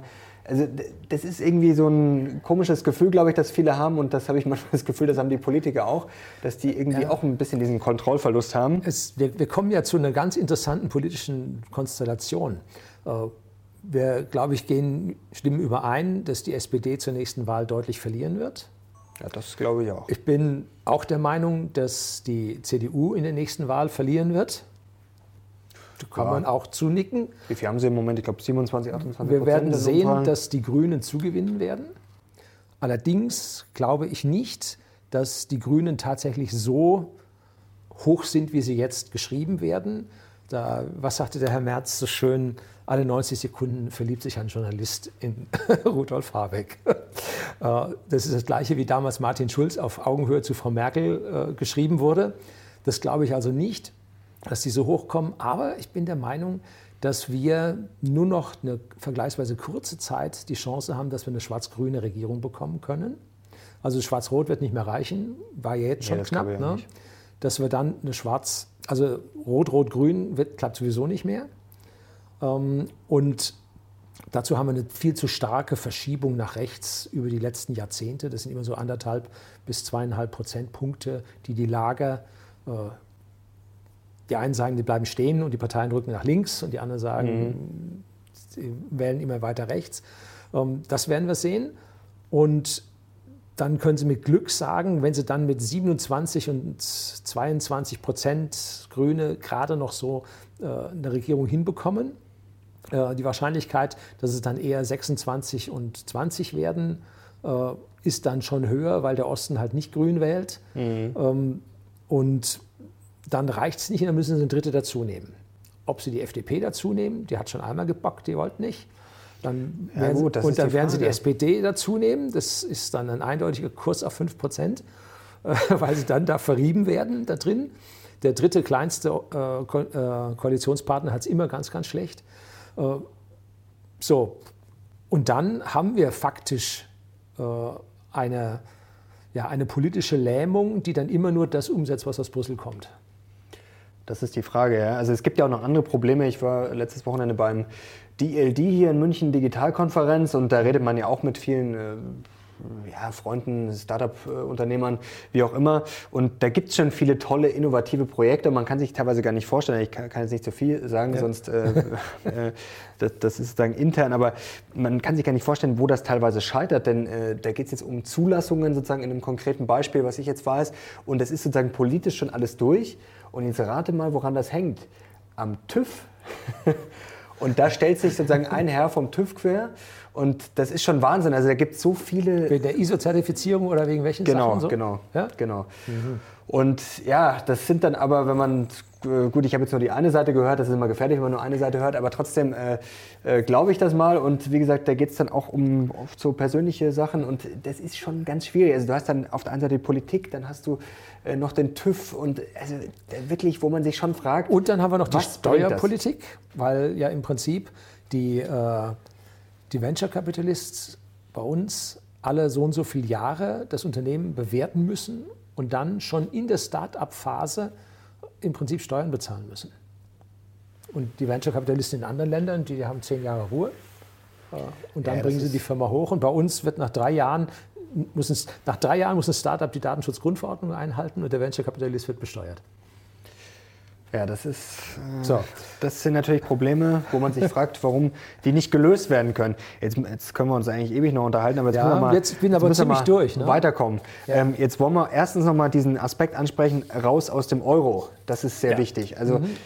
Was ein großes Problem, glaube ich, ist, äh, da haben einige von euch schon draußen auch gefragt, äh, draußen klingt so blöd, auf der Couch zu Hause hoffentlich gerade entspannt, ähm, was mache ich denn jetzt? Also was ich glaube ich, äh, was man festhalten kann, es wäre jetzt ein großer Fehler, wenn ich jetzt gerade ein großes Vermögen hat, also wer jetzt 500 Euro auf dem Bankkonto hat, okay, der muss sich jetzt vielleicht nicht die Sorgen machen, aber wenn ich jetzt einmal 100.000 habe oder 500.000, die jetzt bei einer deutschen Bank oder europäischen Bank alle auf einem Konto liegen zu haben, sollte man vielleicht besser nicht machen. Ja, jetzt aus mehreren Gründen. Das heißt zwar immer 100.000 Euro sind sicher, bloß wir haben das in, äh, in Zypern gesehen und wir haben es in Griechenland gesehen, da machen die Banken erstmal zu.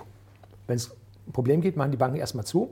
Und wenn das nun mehreren Banken in Europa passiert, äh, dann wird sofort Inflation laufen. Und wenn die Banken wieder aufmachen, sind die 100.000 noch 50.000 wert. Also auch da besteht für Beträge unter 100.000 gewisse Risiken. Und man muss natürlich grundsätzlich davon ausgehen, klar, wenn eine Bank umkippt, wie du sagst, klar, es gibt dann viele theoretische Sachen, Regelungen, Einlagensicherung, aber ist, die Frage ist halt, kriege ich das dann? Also da fängt schon mal an, nur alles bei einer Bank haben, ist schon mal der erste Fehler. Zweites Problem, alles in einer Währung. Gerade der Euro, also ich will jetzt nicht das Ende des Euros ausrufen, aber klar, im Vergleich zum US-Dollar sollte man sicherlich beim Euro vielleicht ein bisschen vorsichtiger sein. Jetzt ist die Frage, was ganz interessant ist, das haben, glaube ich, viele auf dem Zettel, mhm. wenn man zum Beispiel jetzt bei einer Direktbank ist, dass man sich so ein Fremdwährungskonto machen könnte. Klingt erstmal sehr gut. Also ich ich habe ja auch vier Währungen bei mir drin. Aber hast du das auf dem Fremdwährungskonto? Äh, die haben wir im Money Market angelegt. Okay. Das ist in Luxemburg von der Hausbank aus. Also das ist alles legal dort angelegt, liegt aber im Prinzip im Sondervermögen. Äh, nicht im Sondervermögen, Nicht im- liegt das- eben äh, dort als ja, Sichtanlage sozusagen. ja, als Sichteinlage auf einem Konto und wird entsprechend den einzelnen Ländern dann verzinst mit unterschiedlichen Zinssätzen. Aber wenn die Bank crasht, ist auch dieses ausländische Geld weg. Das heißt, das ist nur ein Interimsvorgehen. Äh, Genau, also- wenn die Sache schwieriger wird, werde ich diese Gelder auch dort abziehen. Das ist dann im Zweifel besser. Also ich habe tatsächlich recherchiert, aber auch nochmal mich da durchtelefoniert und habe einfach gefragt, wie sieht das denn aus? Also das Erste, das ist sozusagen positiv, wenn ich jetzt einmal 10.000 Euro nehme bei, sagen wir, einer deutschen Direktbank, die jeder kennt, ich nenne jetzt keinen Namen, und mache mir dann ein Fremdwährungskonto. Dann werden diese 10.000 Euro, jetzt nehmen wir mal US-Dollar, das wird tatsächlich getauscht, also äh, tatsächliche Konvertierung nennt sich das. Das heißt, da werden tatsächlich Euro in Dollar getauscht. Forex Trade, ja. Erstes Problem, ich habe Gebühren, okay, das ist jetzt nicht so wirklich das Problem. Aber das zweite Problem, ich habe ja sozusagen diese Dollarscheine jetzt nicht zu Hause unterm Kopfkissen liegen, sondern das ist, wie ich gerade schon gesagt habe, Sichteinlage der Bank. Das heißt, wenn jetzt die Bank und alles crasht, dann ist das im Endeffekt wurscht, ob ich jetzt da Euro oder Dollar habe. Ja, es bringt mir halt nichts, weil im bringt Zweifel nichts. ist das Geld dann, wenn alles, äh, ob es dann Euro oder Dollar ist, ist dann weg. Also das ist sozusagen, klingt auf den ersten Blick toll. Ich habe jetzt da irgendwie ein Fremdwährungskonto mit Dollar, aber Vorsicht Leute, das ist jetzt nicht so einfach. Und man muss sich natürlich auch mal bewusst sein, es ist ja auch eine Währungsspekulation. Also wenn ich das jetzt einfach mal darüber lege, dann weiß ich jetzt auch nicht, was passiert. Also Schweizer Franken gab es ja vor ein paar Jahren auch mal den Franken-Crash. Also grundsätzlich finde ich das auf jeden Fall vernünftig, andere Währungen, aber man muss schon immer aufpassen. Also das kann auch grundsätzlich mal nach hinten losgehen. Also bevor man sowas macht, sich immer mal überlegen, okay, was könnte da passieren? Und es ist natürlich dann auch immer eine gewisse, ja, es ist auch eine Spekulation, denn Währungskurse sind nicht sicher und kann auch Ja, sind der Dollar von der Volatilität her, Also ist- sagen wir mal, aber schwächer als Aktienvolatilitäten aus meiner Sicht. Das auf jeden Fall. Es tut ja. sich was. Wir müssen ja, äh, wenn wir unseren Whisky einkaufen, müssen wir häufig in Pfund bezahlen.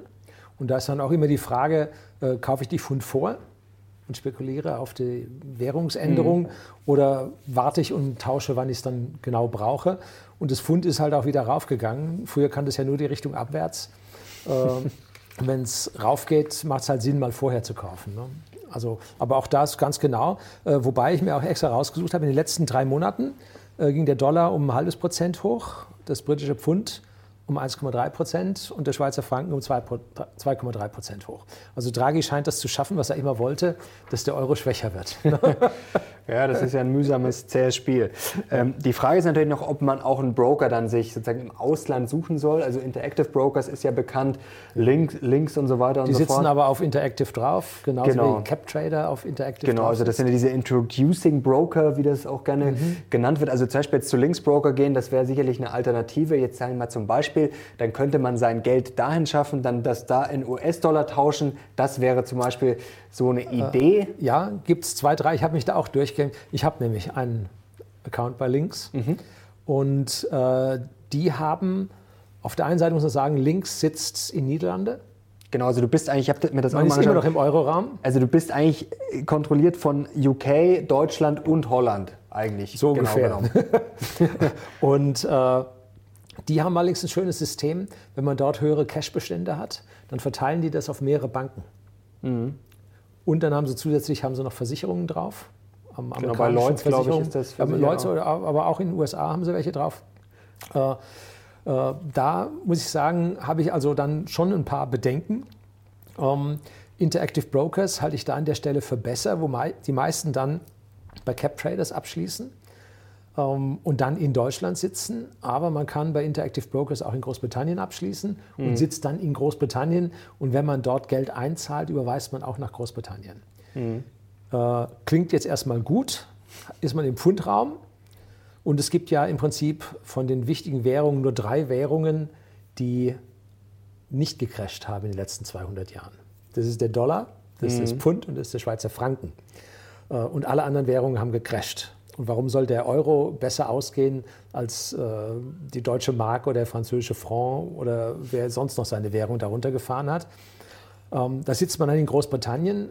Die Frage ist jetzt, wie geht es aus, wenn äh, der Brexit dann endgültig vollführt ist, fällt man dann von denen wieder zurück?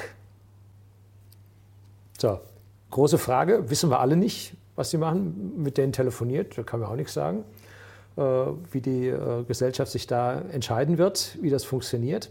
Äh, direkt nach USA, Interactive Brokers ist ja eine amerikanische Firma, mhm. da wollen, will niemand hin äh, oder Sie sollten da nicht hin, weil niemand will eine amerikanische Steuernummer haben. Dagegen ist der deutsche Fiskus harmlos. Äh, so, also da will keiner hin. Ähm, die, der Königsweg wäre, und da habe ich noch nichts gefunden, vielleicht kann das jemand unten runterschreiben, wenn das schon hat.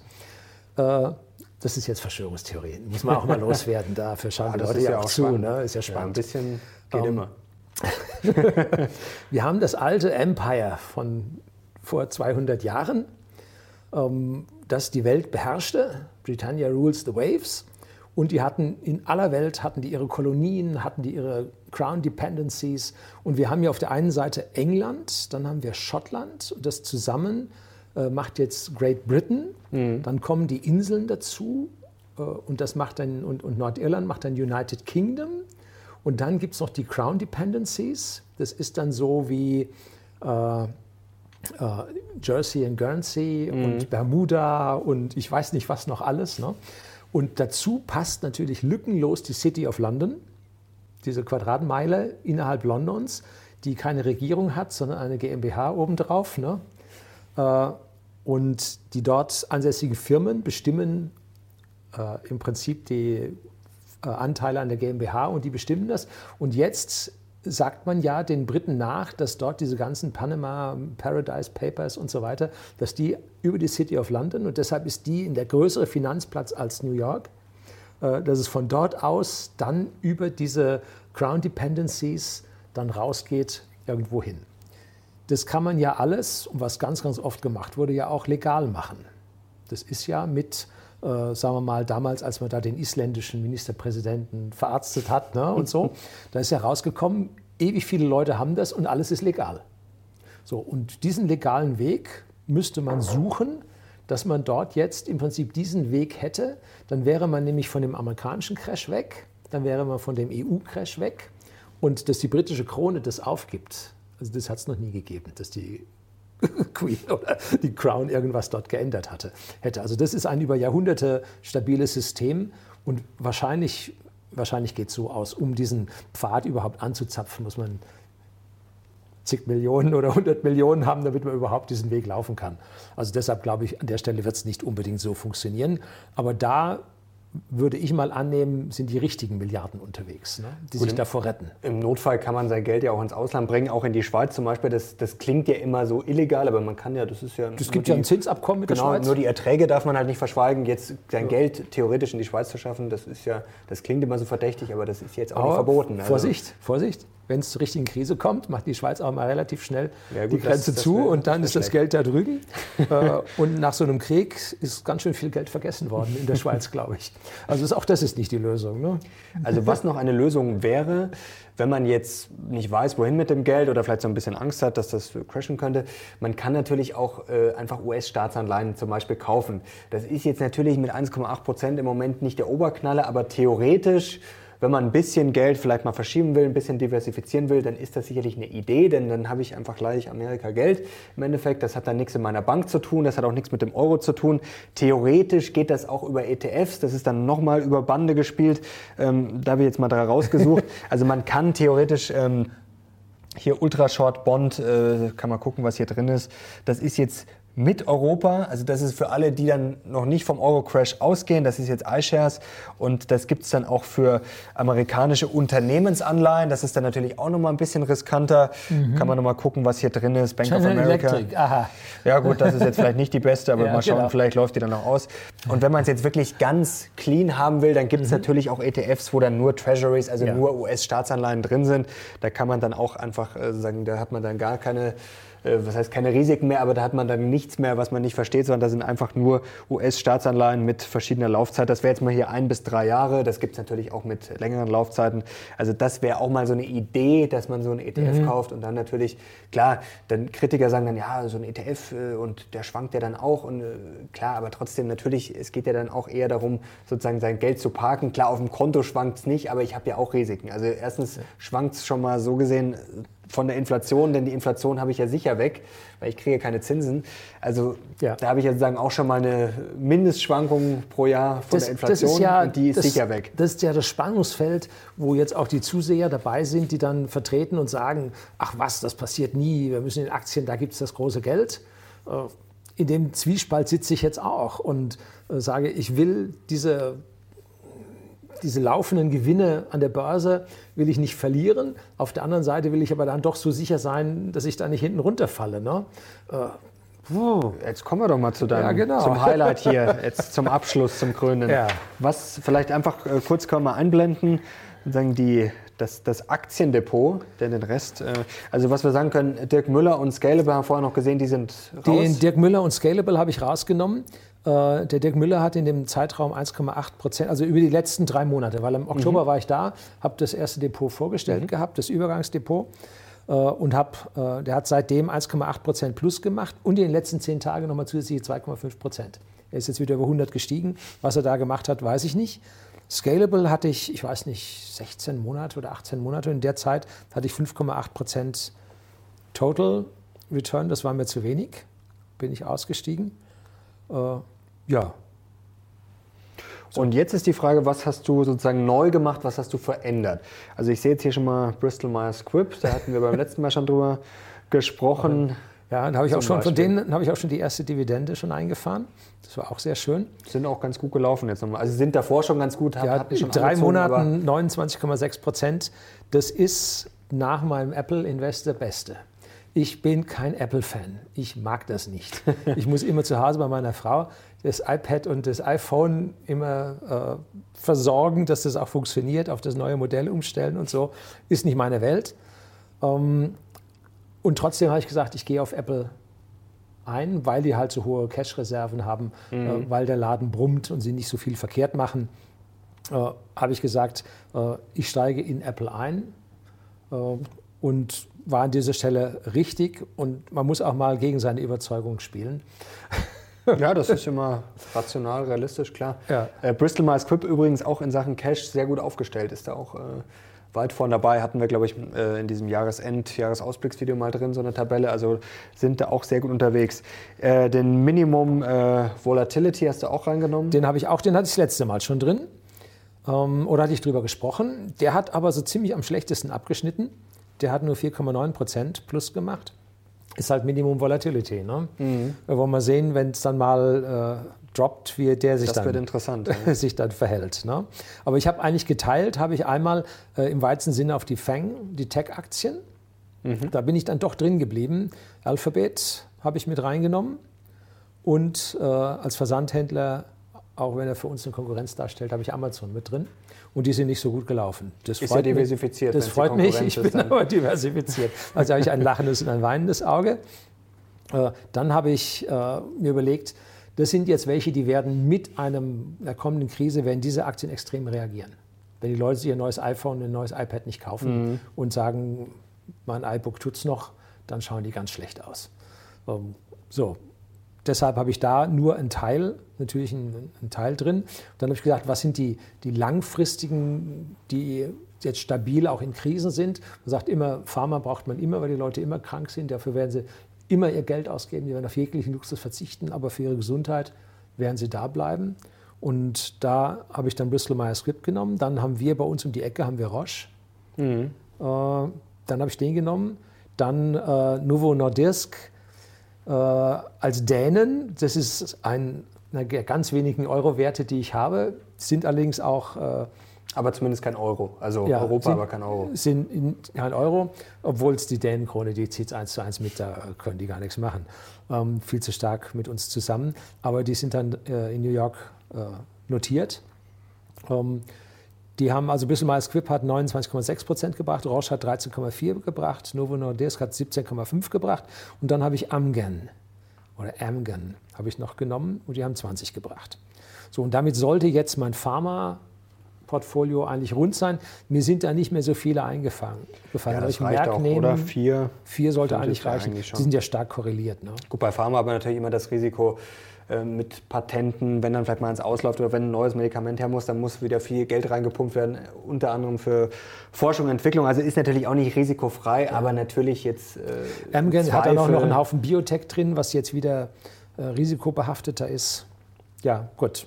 Das war das. Dann sind typischerweise die Versorger, Energieversorger. Da habe ich nichts anderes gefunden als den, den du hattest. Mhm. Äh, Nextera Energy mit 11,2 Prozent. Plus, das liegt jetzt so mehr mittendrin, etwas schwächer.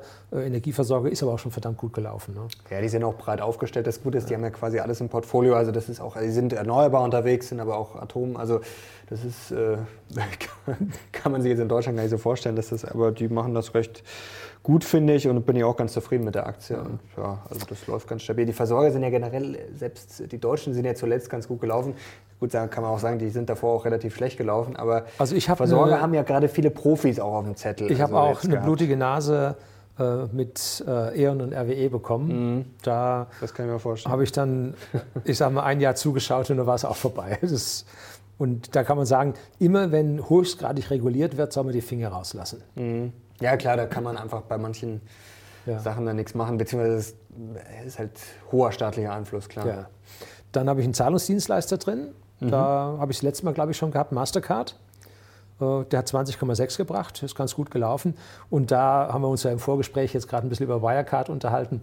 Also ich traue dem Frieden auch nicht genauso wenig wie du. Ja, also ich bin jetzt kein Wirecard-Fan in dem Sinn. Also ich brauche die Aktie jetzt nicht unbedingt. Also ja. ist, Aber Zahlungsdienstleistungen, das ist das kommende Ding, ne? Also ja, ich habe ja Visa, also das... Äh Visa auf der anderen Seite die, sieht die Bilanz nicht ganz so stark aus, läuft aber, glaube ich, identisch. Ne?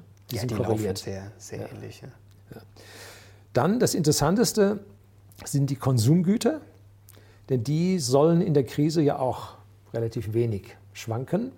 Und da das allererste McDonalds habe ich rausgenommen. Das habe ich vorhin ja schon erzählt. Mhm. Äh, zu hohes negatives Eigenkapital. Das, die anderen sagen, das stimmt nicht, das ist ja dann nur so vorgehalten und das sind Rechenposten. Und mir äh, als Kleinunternehmer ist ein negatives Eigenkapital, äh, das geht nicht. Das müssen wir mal genauer anschauen, die Bilanz. Dann äh, habe ich ein Video gedreht auf dem Unterblock. Ja, genau. ich weiß nicht. Ich da mussten wir reingucken. Muss mir das nochmal anschauen. Ähm, dann Colgate habe ich genommen das findet man überall. Ja, das ist sehr solide. Sehr also, solide. Ne? Coca-Cola. verdienen alle ganz gut. Das, das ist ein klar, damit wird man, wert, ne? über, damit ja. wird man nicht über Nacht reich, aber das ist ja auch nicht der Sinn der Sache. Das ja. geht ja einfach um Colgate hat in den letzten drei Monaten nur 5,5 Prozent gemacht, also deutlich weniger als die anderen. Coca-Cola hat sogar nur 3,9 Prozent gemacht, auch relativ schwach. Dann habe ich die Nestle drin, auch wenn ich äh, mit politischen Einflussnahmen von denen nicht so ganz ja, das ist ja immer so eine moralische Frage. Das ist so eine moralische Frage. Ne? Die haben auch nur 3,7 Prozent gemacht. Und dann äh, Johnson Johnson, die habe ich ja auch schon das letzte Mal gehabt, die habe ich schon länger. Und die sind ja super gelaufen. Die haben jetzt 18 Prozent gemacht. Mhm. Äh, schon sportlich, ja. Das ist schon sportlich. Ist ja auch eher was Konservatives sehr, eigentlich. Ja. Sehr konservativ. Und dann der Langzeitläufer Procter Gamble, der hat im letzten Jahr schon, ist er so extrem gut gelaufen, jetzt hat er nur noch 8,2 Prozent gemacht. So, und damit habe ich jetzt im Prinzip fünf Aktien in Konsumgütern, äh, vier im Pharma. Im Energie hätte ich gern noch einen. Weiß ich noch nicht, was, was ich da nehmen könnte. Und dann habe ich mir noch Mischanlagen rausgesucht, habe ich jetzt mal versucht, eine Überschrift zu finden. Und da habe ich in Berkshire Hathaway investiert, hatte ich früher schon mal. Ja, ist ja auch so gefühlt äh, eine Cash-Anlage, weil die haben ja auch wirklich so viel Geld. Also ja, ich habe auch ein bisschen Rum Rumors gehört, warum die jetzt 100 so viel. Der hat früher immer gesagt, eine Milliarde Cash ist ganz gut und jetzt hat er auf einmal 100 Milliarden. und da fragt man sich, was macht der Mann? Ähm, Angeblich auf den Crash warten, aber das. Das sagen die einen und die anderen sagen, sie warten auf ihren eigenen Tod. Äh, dass sie dann, wenn Warren Buffett stirbt, dann dürfte Berkshire Hathaway. Uff, runtergehen, weil sie sagen, oder wenn sein Co., der Charlie Das könnte Mungo schon ein paar stirbt, Leute nervös machen. Könnte ein paar Leute nervös machen, obwohl äh, ich bin mir sicher, dass die einen hervorragenden Staff unter sich haben. Äh, und dann haben sie diese 100 Milliarden, um ihre eigenen Aktien zu kaufen, um den Kurs zu stützen. Darauf setze ich an dieser Stelle. Spannende Theorie. Ja, bin ich gespannt. Also wollen wir nicht hoffen, dass das nicht Nee. morgen schon passiert, aber Nein. 20 Jahre wird es wahrscheinlich auch nicht mehr dauern. So ungefähr. äh, dann habe ich den iShares Minimum Volatility mit 4,9 Prozent plus. Der ist halt schlechter gelaufen, sollte aber Stabilität bringen. Und dann habe ich zwei absolute Standards genommen, den MSCI World und dann den äh, MSCI äh, in Industrie- und Schwellenländer. Die sind beide mit 10,1 Prozent ganz gut gelaufen. Wie stehst du denn zu Rüstungsaktien? Die haben immer so einen sehr schlechten Ruf, aber Haben sie auch, ja. aber laufen man- manchmal ganz gut. man muss das ja auch ein bisschen differenziert sehen, weil das tatsächlich, zum Beispiel Lockheed Martin ist ja so ein Unternehmen. Das man fällt mir ja sofort ein. Die bauen nur Knarren, aber das, das sind ja sehr innovative Unternehmen und da arbeiten ja jetzt nicht lauter Waffennahen, sondern da arbeiten ja auch sehr viele Physiker und die sind ähm, Die arbeiten auch an der Kernfusion. ja, die arbeiten wirklich gefühlt an allem. Und Da ich haben glaube, ich, was ich glaube, ich glaube, bei so einem Unternehmen, da arbeiten sehr viele schlaue Leute an sehr vielen Sachen und die stoßen dann da immer mal wieder auf ganz andere Sachen, zum Beispiel auch äh, Membran zur Wasserentsalzung und auch schon vor 50, 60 Jahren äh, Innovation. Also da ist wirklich, glaube ich, sehr viel Innovationskraft und das wird immer, so, klar, moralisch ist das immer ein Ich bisschen war schon mal schwierig, drin und dann habe ich mir gedacht, nee, äh, im Prinzip, wenn jetzt tatsächlich ein Konflikt zwischen Iran und USA ausbrechen würde, die Aktie würde einen Satz machen. Ne? Die in letzter Zeit auch gar nicht so schlecht gelaufen. Ich gucke sie mir immer an, aber ich habe dann doch noch ein moralisches Problem damit. also das ist das Letzte, wofür ich stehe. Ich kann also bei Nestle, kann ich nur eins von zwei Augen zudrücken, äh, weil sie auch eine gewisse Grundversorgung sicherstellen. Aber mit der Rüstung schaffe ich es nicht. Das wäre doch eigentlich ein schönes Schlusswort Ja. für dieses Video. Oh, Horst, lange mal wieder richtig überzogen, wie Thomas Gottschalk in seinen besten Zeiten. Herzlichen Dank dir. Ja, ich danke dir, dass ich da sein dürfte. Ja, sehr gerne. Sehr gerne. Immer wieder. Macht großen Spaß. Ich hoffe euch auch, Leute. Wenn ihr Horst feiert und ihn gerne wiedersehen wollt, dann gibt es jetzt hoffentlich viele Daumen nach oben und natürlich viele Kommentare. Also wir haben ja gefühlt heute wirklich einiges abgerissen. Ich bin vor allem sehr gespannt auf eure Kommentare. Wir haben ja ein paar Fragen mal in die Kamera gestellt. Ich glaube, da ist einiger Diskussionsstoff vorhanden. Schreibt gerne in die Kommentare, teilen, liken, abonnieren. Ihr kennt das Spiel. Danke dir, Danke dir. danke euch und wir sind jetzt raus. Bis zum nächsten Mal. Ciao.